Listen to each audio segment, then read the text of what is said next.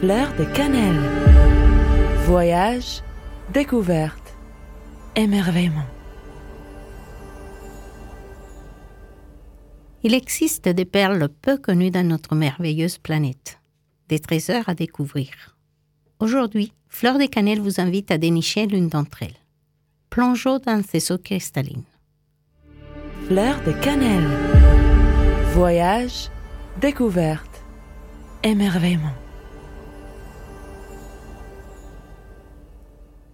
Situé à l'ouest du Guatemala et d'origine volcanique, le lac d'Atitlan occupe une caldeira formée il y a des milliers d'années par une puissante éruption.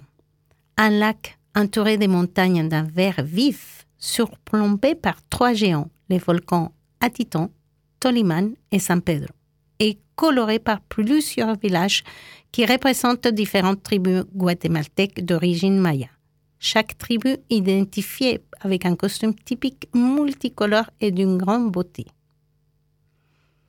Ces eaux paisibles et claires nous attirent comme un aimant. Sous la brume matinale, nous prenons une petite embarcation et avons comme objectif d'aller jusqu'à Panajachel, village situé à l'opposé de notre point de départ. La distance nous semble accessible et nous nous donnons à cœur joie.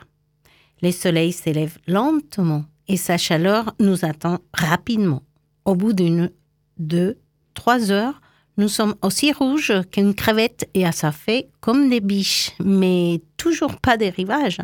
Enfin, après avoir ramé pendant quatre heures dans tous les sens du mot, nous voilà arrivés complètement épuisés et heureux, un petit peur nous accueillant.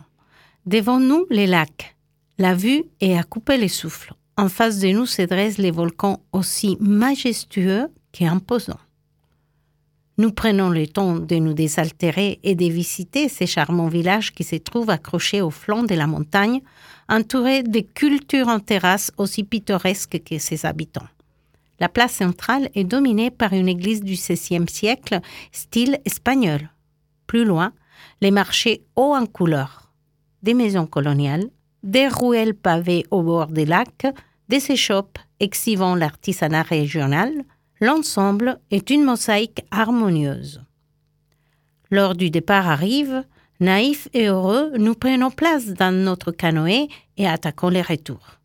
C'était sans compter sur les Ocomiles un vent périlleux pour la navigation qui s'élève sans crier garde.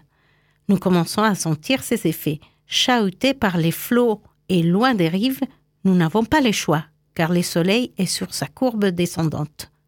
Continuer est pour nous la seule solution. Tout d'un coup, un bateau à moteur s'approche de nous à toute vitesse. Il nous remorque et nous amène à bon port, sans se priver de nous passer gentiment un savant à cause de notre témérité. Nous, simples aventuriers happés par la beauté des paysages, nous avons frôlé la catastrophe.